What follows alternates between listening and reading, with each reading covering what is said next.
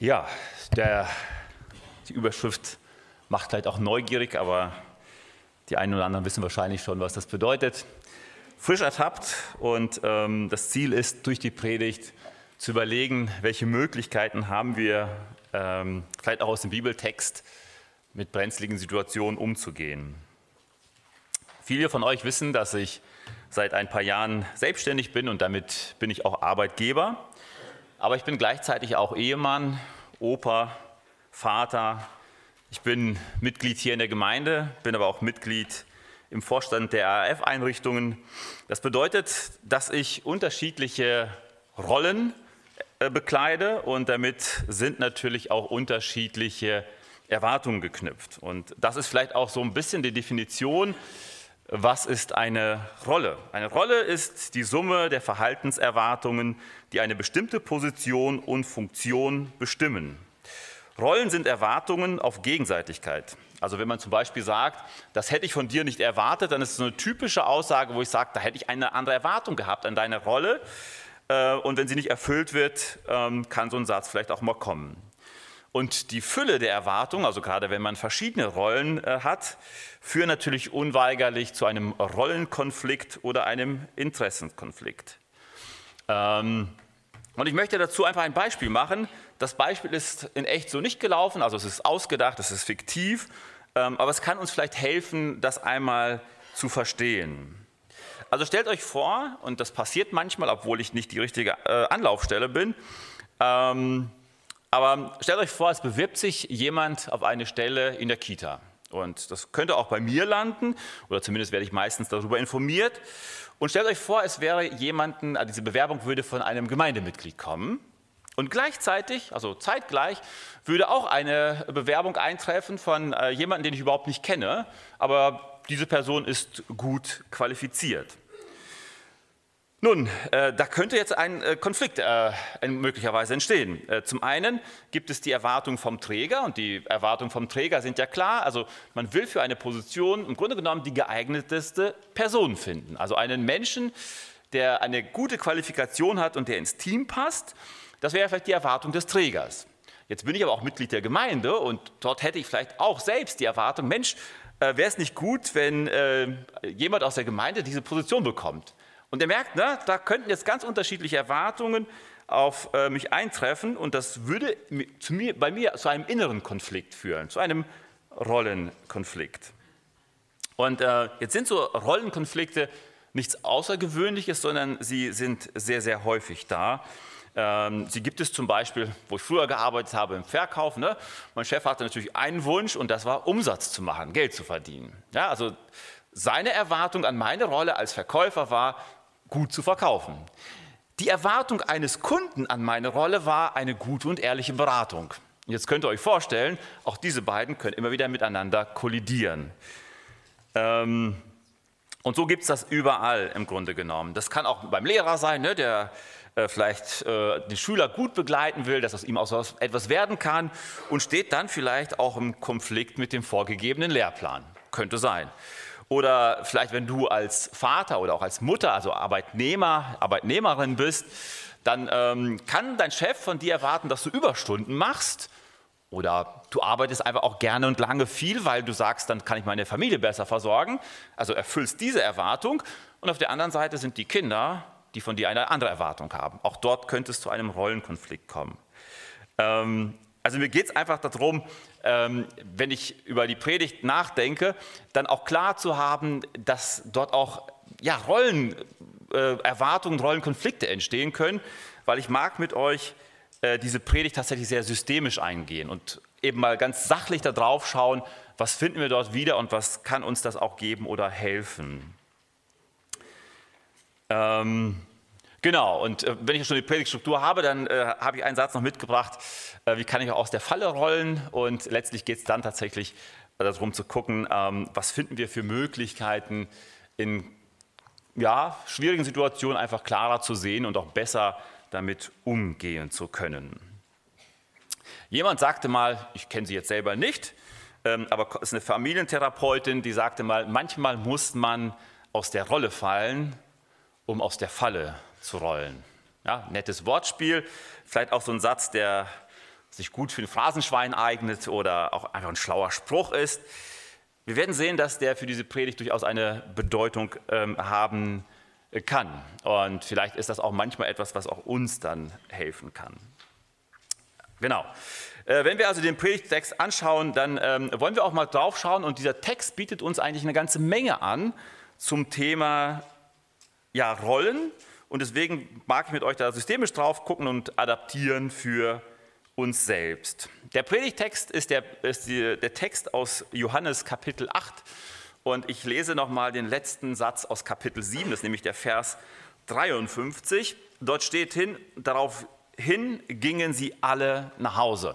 Und nach Hause gingen quer, es waren ja die Elite des Volkes, kann man sagen, also die Schriftgelehrten, Pharisäer, Sadduzäer. Sie hatten nämlich einen Konflikt, weil äh, Kapitel 7 beschreibt, das äh, Laubhüttenfest und Jesus ist da und äh, sie haben Konflikt oder versuchen, Jesus eine Falle zu stellen.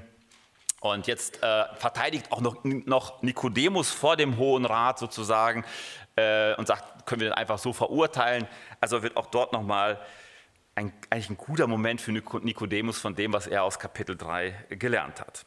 Und Kapitel 8 fängt damit an und ihr merkt schon, das ist so, wenn du das so einfach mal so anschaust, dann denkst du, hä, was hat denn der erste Vers mit Vers 2 zu tun? Ja, passt trotzdem zur Predigt. Ähm, Jesus aber ging zum Ölberg. Das ist Vers 1. Und dann lesen wir den Text weiter. Früh am Morgen war Jesus wieder im Tempel. Das ganze Volk versammelte sich um ihn und er setzte sich und begann zu lehren. Da kamen die Schriftgelehrten und die Pharisäer mit einer Frau, die beim Ehebruch ertappt worden war. Sie stellten sie in die Mitte, sodass jeder sie sehen konnte. Dann wandten sie, sich an Jesus. Meister, sagten sie, diese Frau ist eine Ehebrecherin. Sie ist auf Fischertat ertappt worden Mose hat uns im Gesetz befohlen, solche Frauen zu steinigen. Was sagst du dazu? Mit dieser Frage wollten sie Jesus eine Falle stellen, um dann Anklage gegen ihn erheben zu können. Aber Jesus beugte sich vor und schrieb mit dem Finger auf die Erde. Als sie jedoch darauf bestanden, auf ihre Frage eine Antwort zu bekommen, richtete er sich auf und sagte zu ihnen, wer von euch ohne Sünde ist, der soll den ersten Stein auf sie werfen. Dann beugte er sich wieder vor und schrieb auf die Erde. Von seinen Worten getroffen, verließen einer nach dem anderen den Platz. Die Ältesten unter ihnen gingen als Erste. Zuletzt war Jesus allein mit der Frau, die immer noch da stand, wo ihre Ankläger sie hingestellt hatten. Er richtete sich auf. Wo sind sie geblieben? fragte er die Frau. Hat dich keiner verurteilt? Nein, Herr, keiner, antwortete sie. Da sagte Jesus, ich verurteile dich auch nicht du darfst gehen, sündige von jetzt an nicht mehr. Ja, ein spannender Text und wir haben, ich glaube, also wenn ich sage wir, dann meine ich euch alle, inklusive mich. Ich glaube, wir haben da schon einige Predigten zugehört und ich habe dann auch nachgeschaut, weil es mir noch irgendwie im Hinterkopf war. Ich habe sie mir nicht wiederholt angeschaut, aber tatsächlich am 4. Juni 2023 von Michael Buschmann war die letzte Predigt zu diesem Text. Also ich habe dazu auch schon einige Predigten gehört. Und ich mag ja tatsächlich anders draufschauen, also systemisch und tatsächlich gucken, was können wir dort mitnehmen, weil dieser Text bietet uns gerade da eine ganze Menge an. Und bevor wir gleich mal hinschauen und die einzelnen Rollen uns nochmal genauer anschauen wollen, mag ich euch erstmal so ein Bild vor Augen malen von der Szenerie, von der Bühne sozusagen, auf der das Ganze denn stattfand.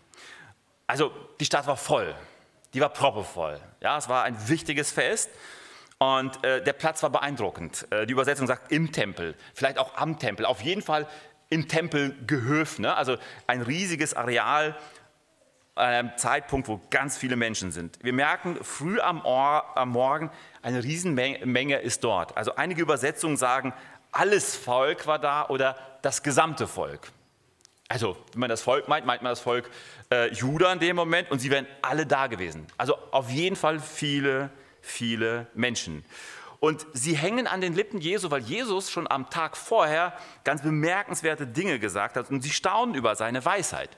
Aber es gibt auch einen Teil der Volksmenge, die nicht staunt, die ein Problem damit hat. Und das waren die führenden Menschen des Volkes. Und äh, sie haben schon am Tag davor versucht, Jesus herauszufordern, um sie bei einer Situation zu erwischen, wo sie Anklage führen können. Sie haben auch die Tempeldiener schon losgeschickt, sie sollen ihn gefangen nehmen, aber auch diese tun es nicht, weil sie so beeindruckt sind. An diesem Morgen schleifen sie eine Frau herbei, die bei einem Ehebruch ertappt wurde. Ja, sie ist mit Sicherheit nicht freiwillig selbst anzeigend erschienen, sondern sie wurde mitgeführt.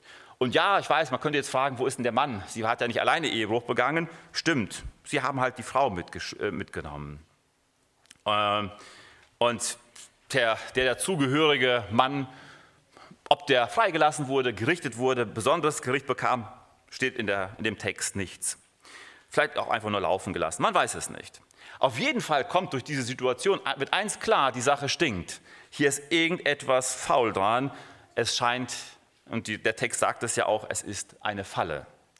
Und wenn wir jetzt auf die Hauptakteure dieser Szene schauen, dann, äh, die sie ach, vor, vor, den Augen des ganzen, Volk, des ganzen Volkes abspielte, dann waren es zum einen die Schriftgelehrten, also die Theologen des Alten Testaments, die Kenner, die auch Theoretiker, weil die Pharisäer werden beschrieben als es, das sind die, die sich auch für die Einhaltung stark gemacht haben. Also da war auf der einen Seite das Wissen, auf der anderen Seite auch die Umsetzung. Ne? Ähm, äh, und zusammen mit den Sadduzäern waren sie die geistliche und politische Elite des Landes. Sie waren neben den Römern, die das Land besetzten, die Machthaber. Und jetzt gucken wir mal drauf, welche Rollen bieten sich diese Akteure an. Wir haben also die Schriftgelehrten, die treten hier in dem Moment als Kläger auf. Eigentlich Kläger und Staatsanwaltschaft. Sie haben von der Straftat Beweise. Sie sind daher ganz sicher, dass es zu einer Verurteilung kommen muss. Und auf diese Straftat steht die Todesstrafe. Also ihre Erwartung, und ich werde immer wieder die Worte Erwartung, Bedürfnis und Haltung auch noch reinbringen neben der Rolle. Ihre Erwartung war, ähm, Jesus wird diese Rolle des gerechten Richters einnehmen. Das war die Erwartung, die sie hatten. Und damit hatten sie ihren Plan geschmiedet. Sie glaubten, Jesus wird sich dem nicht entziehen können. Obwohl die Todesstrafe schon lange nicht mehr vollzogen wurde äh, und sie auch gar nicht das Recht hatten, eine Todesstrafe auszusprechen, so denken sie doch, dass Jesus, der das Gesetz hält, so haben sie ihn ja kennengelernt, hier ähm, drauf reinfallen wird.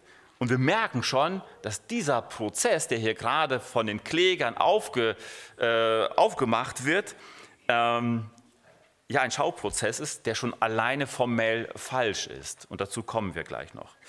Was war das Bedürfnis ähm, der Schriftgelehrten und Pharisäer? Ja, das Bedürfnis war, Jesus zu stoppen, die Situation, den Augenblick jetzt zu nutzen, damit sie ihr Ansehen behalten können. Das war das Bedürfnis. Die Haltung dahinter, ja, scheinheilig, manipulierend, jedes Mittel ist uns recht. Das war die Haltung der ähm, Kläger. Und wir merken schon jetzt ne, an der Stelle schon mal einen Rollenmissbrauch. Die Rolle Jesu. Sie möchten, und ähm, wir werden gleich sehen, dass Jesus diese Rolle zwar nicht annimmt, aber sie möchten Jesus gerne in der Rolle des Richters haben an dieser Stelle, um ihn auf die Probe stellen zu können.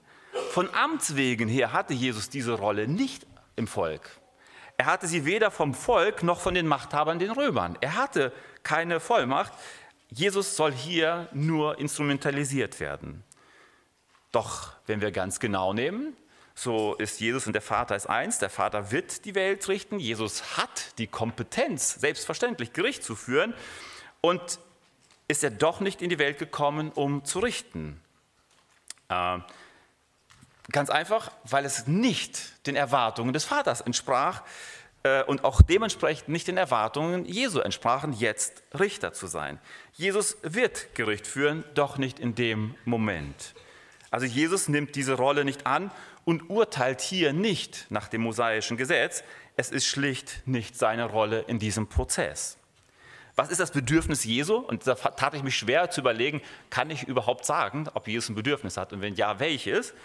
Ähm, aber eins ist klar aus dem Neuen Testament, Jesus hatte das Bedürfnis und dafür war er auf die Welt gekommen, um die Welt zu retten, um die Sünder zu retten. Das war der Auftrag, der ihm der Vater gegeben hat. Seine Haltung war heilig, gütig und auch schützend. Gucken wir uns nochmal die Rolle der Frau an. Die Frau ist hier die Angeklagte. Die Frau wurde auf frischer Tat erwischt und hat die Rolle der Angeklagten in dem Prozess. Sie hat sie zu Recht. Egal, ob das Gericht hier transparent, ob das Gericht gerecht oder objektiv rangeht oder nicht. Schuldig ist erst einmal schuldig. Schuldig wäre sie auch, wenn es geheim geblieben wäre und sie gar nicht ertappt wäre. Das ist ein biblischer Grundsatz. Sünde wird nicht erst durch das Aufdecken der Sünde zur Sünde, sondern Sünde ist Sünde in Essenz. Also wenn es Sünde ist, dann gibt es kein Schönreden. Aufgedeckte Sünde hat dagegen die Chance der Vergebung. Auch die verdeckte Sünde wird irgendwann aufgedeckt werden und ans Licht kommen, dann jedoch zum Gericht. Eins steht fest, Sünde wird immer aufgedeckt werden, entweder zur Vergebung oder zur Verurteilung. Die Frau erlebt in diesem Moment sicher Scham. Jetzt wird sie vor, vor das ganze Volk gezogen. Und ich sage mal, auch dieses Gefühl der Scham ist total angebracht an dieser Stelle. Weil ähm, Scham ist ja ein deutliches Signal von unserem Gewissen. Also als Adam und Eva gesündigt haben, das Erste, was ihnen passierte, ist, dass sie sich schämten. Äh, es war ja ein Fehlverhalten und das ist auch gut so. Ja? Ähm, ich glaube übrigens, dass grundsätzlich alle Gefühle angebracht sind ist immer nur die Frage, was machen wir damit oder was tun wir damit und äh, wo kommen sie her? Da könnte man jetzt philosophieren, aber das lasse ich an dieser Stelle.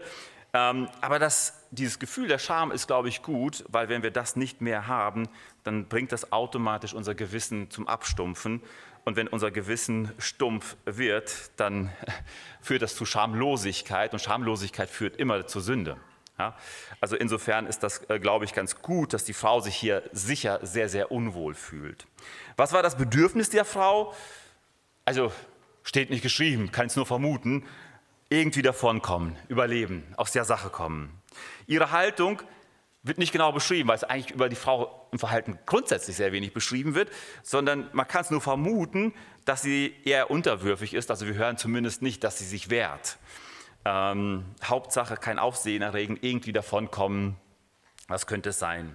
Was ist ihre Erwartung? Naja, sie weiß, jetzt bin ich erwischt worden, jetzt erlebe ich öffentliche Schande und Ächtung und wahrscheinlich wird das auch zum Ausschluss aus äh, verschiedenen Kreisen führen. Vielleicht darf ich auch nicht mehr in die Synagoge und so weiter. Also sie, ihre Erwartung ist Ächtung.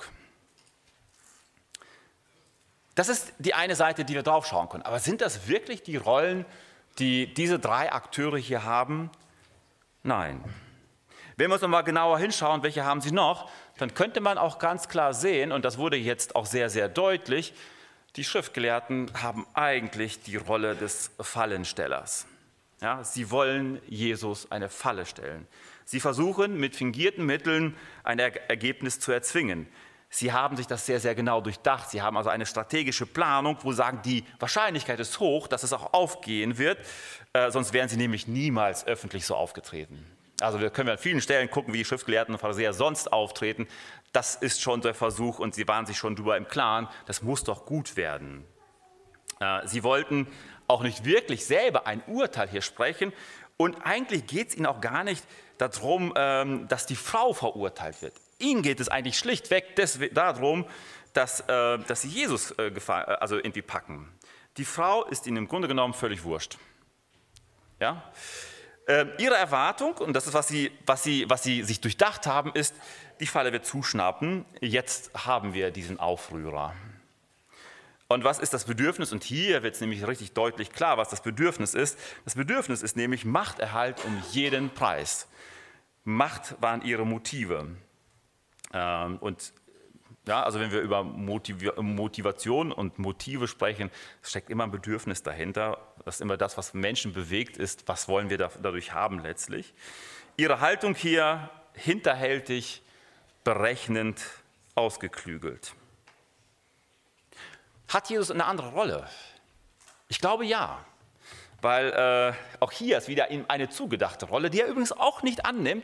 Aber natürlich wollten die Schriftgelehrten und Pharisäer, dass Jesus ihnen auf den Leim geht.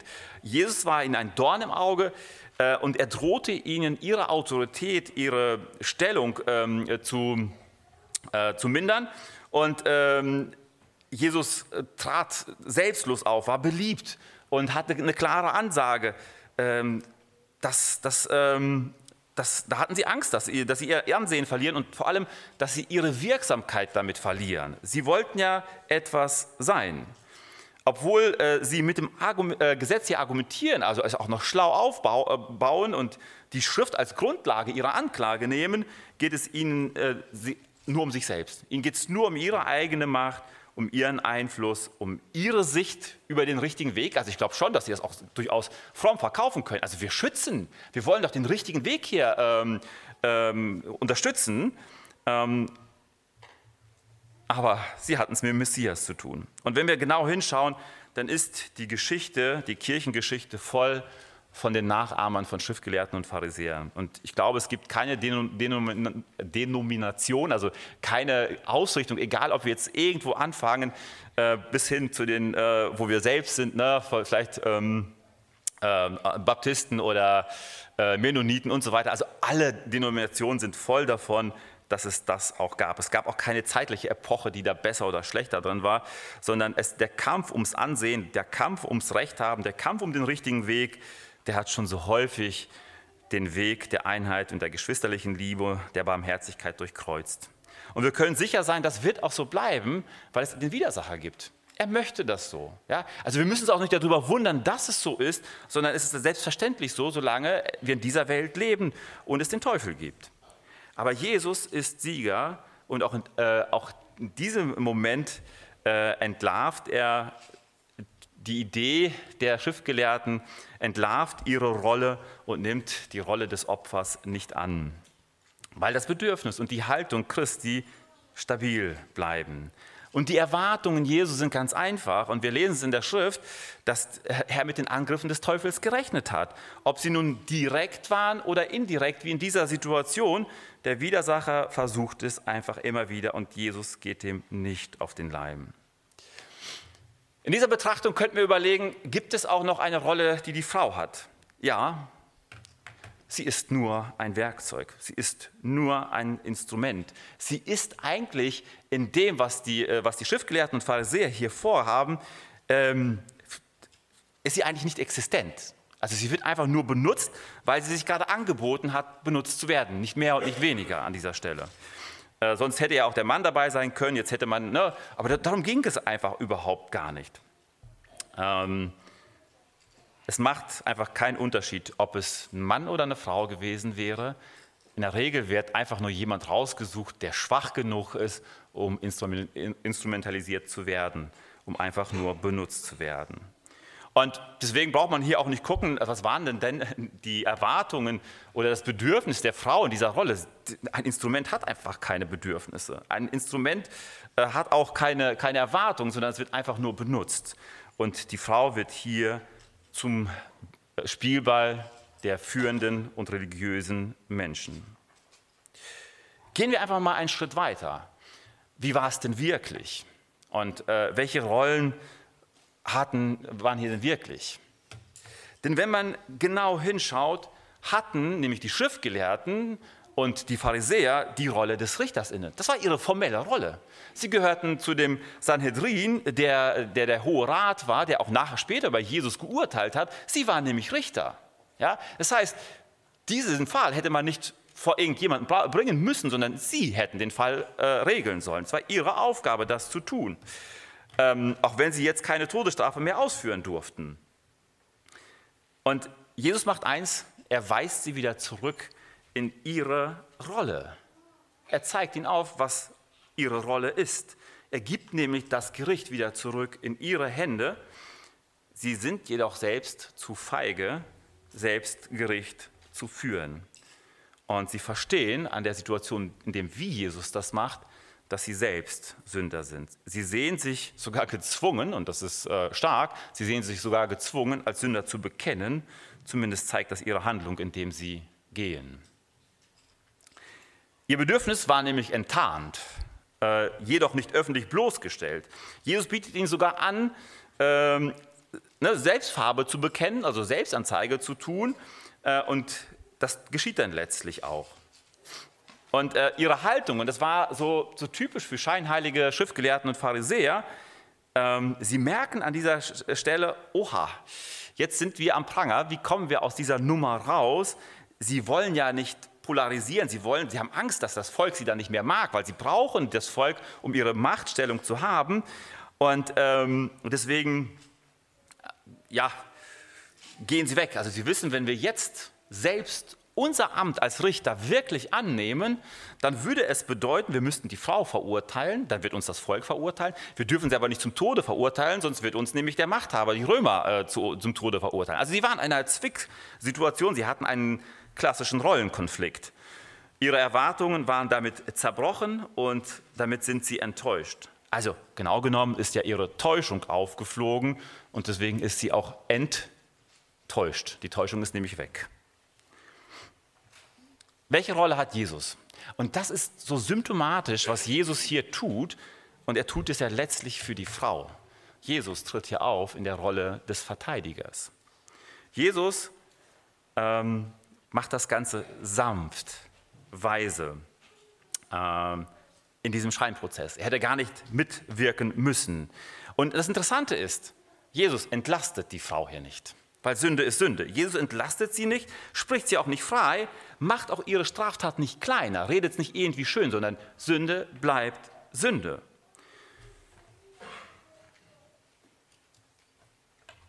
Aber was macht Jesus? Jesus fordert ein gerechtes Urteil, ein gerechtes Gericht auf, mehr nicht. Jesus erkennt sowohl die Anklage an, als auch die Angeklagte. Jesus kennt, erkennt beide Rollen an, beide Personen und Zuschreibungen an. Entzieht sich der Sache auch gar nicht. Er sagt nicht nach dem Motto, oh, da bleibe ich die neutrale Schweiz. Nein, ähm, er hat einfach dieses Amt nicht inne und nimmt es nicht wahr. Nein, Jesus handelt hier in der wahren Rolle, nämlich als der Messias, der gekommen ist, zu retten, was verloren ist und nicht zu richten. Und dabei bleibt er seinen reinen Motiven treu und seine Haltung ist göttlich. Jesus erlebt nämlich keinen Rollenkonflikt an dieser Stelle. Welche Rolle hat die Frau? Ja, sie bleibt die Angeklagte, weil sie ist zu Recht die Angeklagte. Und ich finde es so spannend, diese Frau hat keinen Namen. Ich weiß nicht, ob ihr in eurer Übersetzung einen Namen findet. Ich habe keinen gefunden, ähm, weil das auch keinen Unterschied macht. Ja? Äh, Sünde braucht erstmal, äh, also Sünder brauchen erstmal keinen Namen, weil Sünder sind äh, dem Tod geweiht und das braucht es hier an dieser Stelle gar nicht. Diese Frau wehrt sich auch nicht, zumindest lesen wir nichts darüber. Sie versucht vielleicht irgendwie davon zu kommen, möglichst nicht auffallen. Vielleicht ist sie auch unterwürfig, aber es wird von Johannes einfach schlichtweg nicht beschrieben, weil es für die Situation einfach unbedeutend ist. Und hier vielleicht auch ähm, nochmal einen kleinen Ausflug, einen kleinen Praxisbezug. Ähm, Jesus hatte für sich ein klares Rollenverständnis. Die Sünderin scheinbar auch. Ähm, die Pharisäer und Schriftgelehrten nicht. Und wir, wir brauchen ein klares Rollenverständnis. Und die Frage ist, ähm, wo kriegen wir es her? Und wir finden es natürlich in der Schrift, was unser Rollenverständnis letztlich ist. Und ähm, ob wir diese Rolle dann halten und dieser Rolle dann treu sind, das liegt natürlich bei uns und in der Kraft des Heiligen Geistes kann es auch funktionieren. Schaut, unsere Rolle, unsere Rolle ist die Rolle eines vergebenen Sünders. Unsere Rolle ist nicht Richter, also das, was die Schriftgelehrten hier getan haben. Äh, hier kam und kommt es auch heutzutage immer wieder, wie ich finde, zu einem Rollenkonflikt. Wenn ich jemanden etwas unterstelle, wenn ich jemanden eine Falle stelle, wenn ich hinterm Rücken über jemanden rede oder urteile, dann ist es doch ganz häufig in der Rolle des Richters, wenn wir ehrlich sind. Also das ist zumindest nicht die Rolle des begnadigten Sünders, die das tut. Dann trauen wir uns zu, Gericht zu führen. Und ähm, das ist nicht in Ordnung, das ist nicht unsere von Gott definierte Rolle, sondern diese Rolle bietet uns immer wieder der Widersacher an. Ist die Frage, ob wir doch reinfallen. Aber er bietet uns immer wieder an, über andere zu urteilen. Äh, und dann äh, sicherlich nicht, um uns Gutes zu tun, sondern um uns zu Fall zu bringen. Ähm, und die Frage wäre ja berechtigt, was hat die Finsternis mit dem Licht zu tun oder was hat die Licht mit dem Finsternis zu tun? Also bist du Licht, dann bist du Licht, dann bist du keine Finsternis. Also kannst du nicht die Rolle des Richters einnehmen. Wenn wir nun ähm, nochmal auf diesen Scheinprozess zurückkommen, Die Kläger treten hier scheinheilig auf, sind auf ihren eigenen Vorteil bedacht, haben das Ganze inszeniert, aber es ist nicht aufgegangen und in dem Moment decken sich die wirklichen Rollen auf. Es gibt noch einmal eine neue Betrachtung, ist sie, die führenden Männer, die Schriftgelehrten, Theologen, die Pharisäer, die Rechthaber, verbleiben einfach in ihrer wahren Rolle. Sie bleiben in ihrer unerlösten Rolle als Sünder. Die religiösen, also sie sind ja praktisch als religiöse Sünder, die eher an Selbsterlösung und an Selbstgerechtigkeit glauben und glauben dadurch eben Bedeutung zu haben.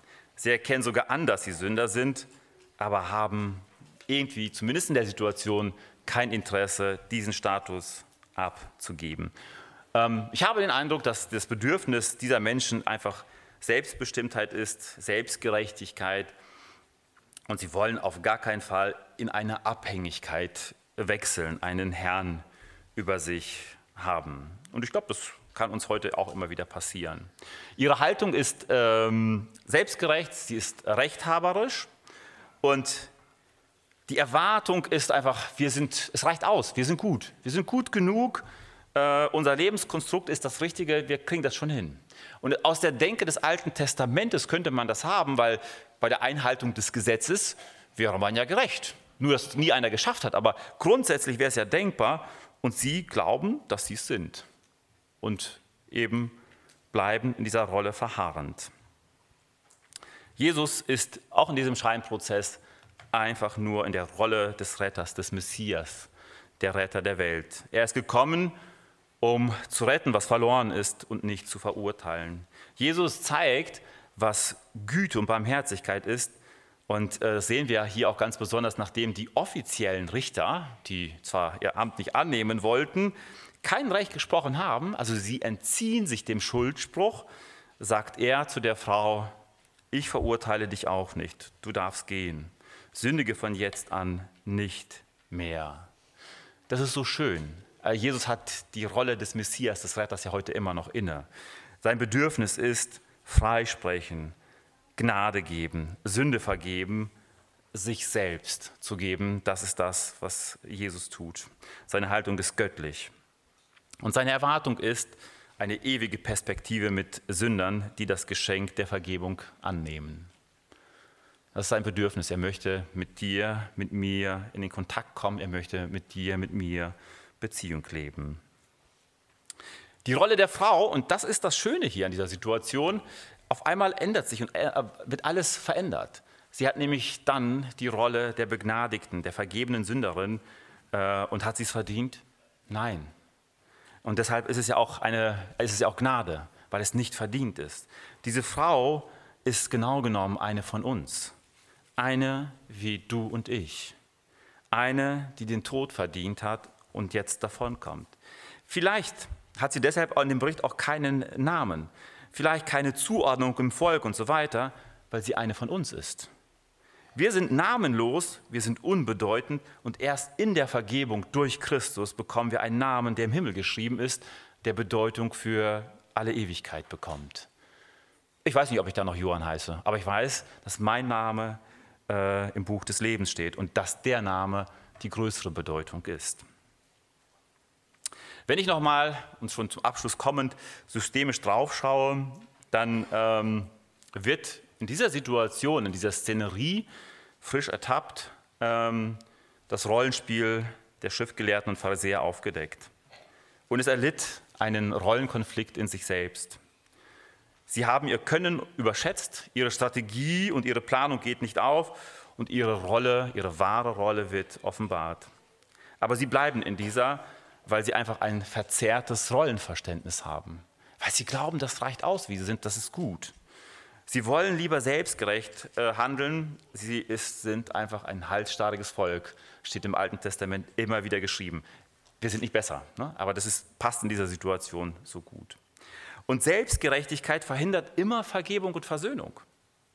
Vom Prinzip haben sie ähm, in dieser Situation Anklage gegen sich geführt. Das war ihnen gar nicht so klar, aber das haben sie getan. Sie haben sich als Ankläger über Gottes Sohn gesetzt und damit haben sie, äh, haben sie sich selbst angeklagt. Dagegen Fehler einstehen, eingestehen, Buße tun, vielleicht auch mal Zerbruch erleben, es sind göttliche Momente. Nicht festhalten, irgendwie retten, sich rausreden, eigene Sichtweisen behalten, sind im Reich Gottes einfach nicht gefragt. Jesus wird hier in seiner multifunktionalen Rolle, äh, bleibt er wirklich in jeder Rolle auf weise Art treu. Er bleibt im Grunde genommen Richter, Verteidiger und Retter, ohne einen Rollenkonflikt zu haben, auch wenn das der stümperhafte Versuch der führenden Menschen war. Durch, die Anerkennen, durch das Anerkennen der Rolle als Sünderin wurde die Frau zum Symbol von begnadigten Menschen, zum Bild eines geretteten Sünders. Auch sie erlebte hier keinen Rollenkonflikt in dem Moment, wo sie zu Recht angeklagt war. Und wir Christen sind in dieser Rolle der begnadigten Sünder. Wenn wir uns die Rolle eines Richters äh, anmuten äh, und das vielleicht sogar ganz klug anstellen, wie das die Schriftgelehrten und äh, Pharisäer auch taten, egal ob du argumentativ stark bist, ob du die, die Schrift dazu nutzt, um die eigenen Interessen äh, durchzusetzen, dann werden wir immer einen Rollenkonflikt erleben. Ähm, weil dann fängst du an und sagst, ja, okay, das ist für mich in Ordnung, das andere aber nicht. Das darf der andere, aber ich nicht. Oder wie auch immer. Also dann, da, kommen wir in einen, da kommen wir in einen Konflikt. Ähm, sondern es geht einfach, dass wir unsere Rolle als begnadigte Sünder annehmen. Das äh, wäre schön. Ähm, ich möchte euch noch mal eine andere Sichtweise zeigen. Ähm, und zwar, wenn wir das einfach mal für uns und einfach mal verallgemeinern im äh, Neuen Testament, dann würden wir sagen, gibt es Menschen, Jesus und Christus, habe ich einfach mal gesagt. Menschen bleiben oder alle Menschen sind Sünder und Jesus ist Retter und die Christen sind die Begnadigten. Ähm, wenn es auf Ewigkeit gesehen ist, dann sind Menschen, die nicht Christen geworden sind, also nicht Begnadigte sind, dann bleiben sie Verlorener und gehen verloren. Dann wird nämlich Christus auch als Richter auftreten und es wird äh, auch Gerettete geben. Das ist vielleicht nochmal so eine Perspektive, die wir für die Ewigkeit äh, nehmen können.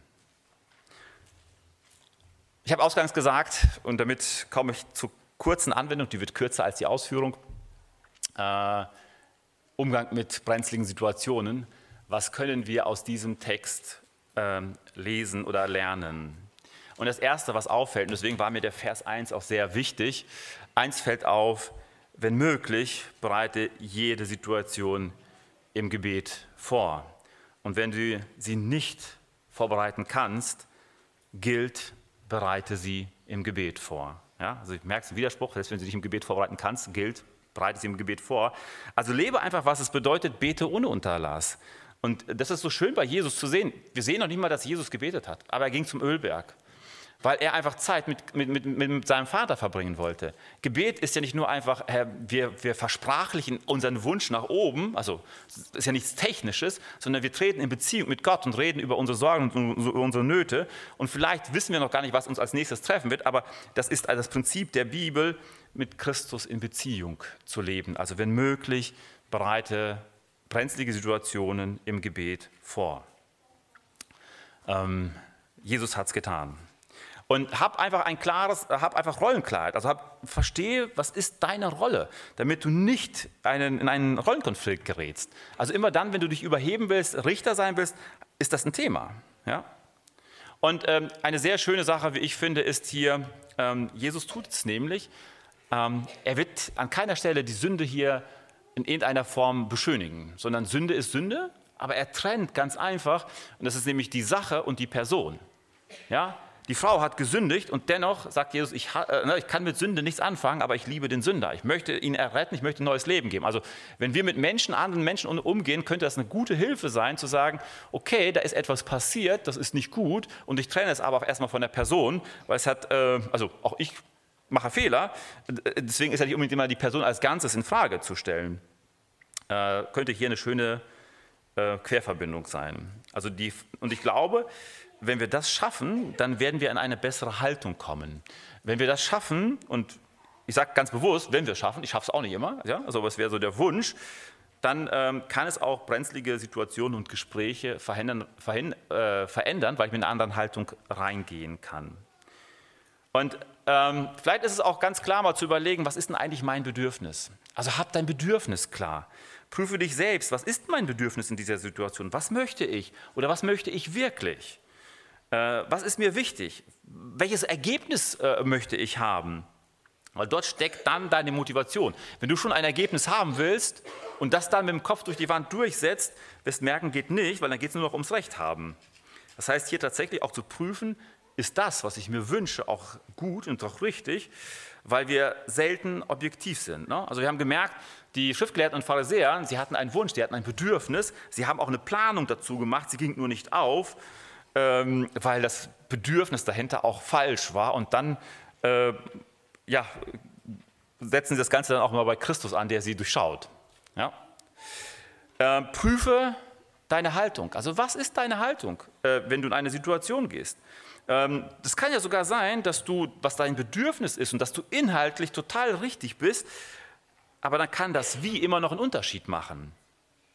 Und hier wäre es schön, wenn wir lernen, die Haltung von Jesus zu übernehmen. Äh, nicht das Ziel heiligt die Mittel, äh, das war bei Jesus nicht so. Also er ist immer gütig, barmherzig, gnädig, der Messias Gott, der dort als Verteidiger für diese Frau eintritt und dort Sündenvergebung gibt. Ähm, also nicht das Ziel heiligt die Mittel. Und vielleicht ist auch die Jahreslosung äh, da einfach eine gute Möglichkeit, immer wieder zu, darüber nachzudenken und zu sagen, was soll die Haltung sein? Alles geschehe in Liebe. Ja, das, das wird einen Unterschied machen, glaube ich. Ansonsten ist es nur ein eigennütziger ähm, Erfolg und der wird maximal von kurzer Dauer sein und irgendwann fliegt es dann doch auf. Ähm, sei bereit auch für eine Neuentscheidung. Ich bin gar nicht sicher, ob das im Text so deutlich rauskommt. Ich weiß auch nicht, ob die Frau wirklich eine Entscheidung getroffen hat. Auf jeden Fall haben die Schriftgelehrten eine bewusste Entscheidung äh, getroffen, in ihrer äh, Sache zu verharren. Auch sie hätten eine neue Entscheidung treffen können. Das haben sie nicht getan. Und ich denke, ähm, Neuentscheidung, Neubewertung kann sehr gut gegen Rechthaberei helfen, äh, weil ich kann ja auch mal daneben liegen. Aber wenn ich meine, das, was ich denke, ist immer das Richtige, dann äh, werde ich dieses Neubewertung und Neuentscheiden gar nicht mehr in Betracht ziehen. Und das Letzte, ähm, was ich so schön finde, ist auch, diese Frau hatte wirklich eine unbequeme Situation in dem Moment. Und sie war zu Recht dort. Aber sie hat diese Chance der Erniedrigung und der Scham, äh, vom ganzen Volk angeklagt zu werden, ist für sie zu einem Vorteil geworden. Es war für sie ein göttlicher Moment, weil ich glaube, dass was Jesus dort gesagt hat, so sündige fort nicht und äh, ich, ich ähm, äh, spreche dich frei, äh, vom Prinzip ja auch so etwas ist wie Vergebung. Ähm, ich glaube, es hat Jesus nicht als Floskel gesagt, nur einfach so, so Friede sei mit dir, sondern da war etwas passiert, dass Jesus das aussprechen konnte. Und äh, ich glaube, dass diese Momente, wo es äh, schwer ist, wo es weh tut, auch immer eine Chance ähm, haben, weil wir dann merken, wir können selbst nicht weiter und jetzt brauchen wir Christus. Genau, das sind äh, die Anwendungen, die helfen können, weil ich glaube, dass der Text das gut hergibt, äh, auch mal einfach mal sachlich und aus einer anderen Brille drauf zu schauen. Und ich wünsche dir, ich wünsche euch, ähm, wünsche es mir vor allem auch, äh, in Situationen, die nicht so leicht sind, genauso vorzugehen, weil ich glaube, da steckt eine ganze Menge drin äh, immer an den Retter zu denken, der ähm, ja gütig äh, mit einer heiligen Haltung drangegangen ist. Das wäre etwas, was ich uns wünschen würde. Amen.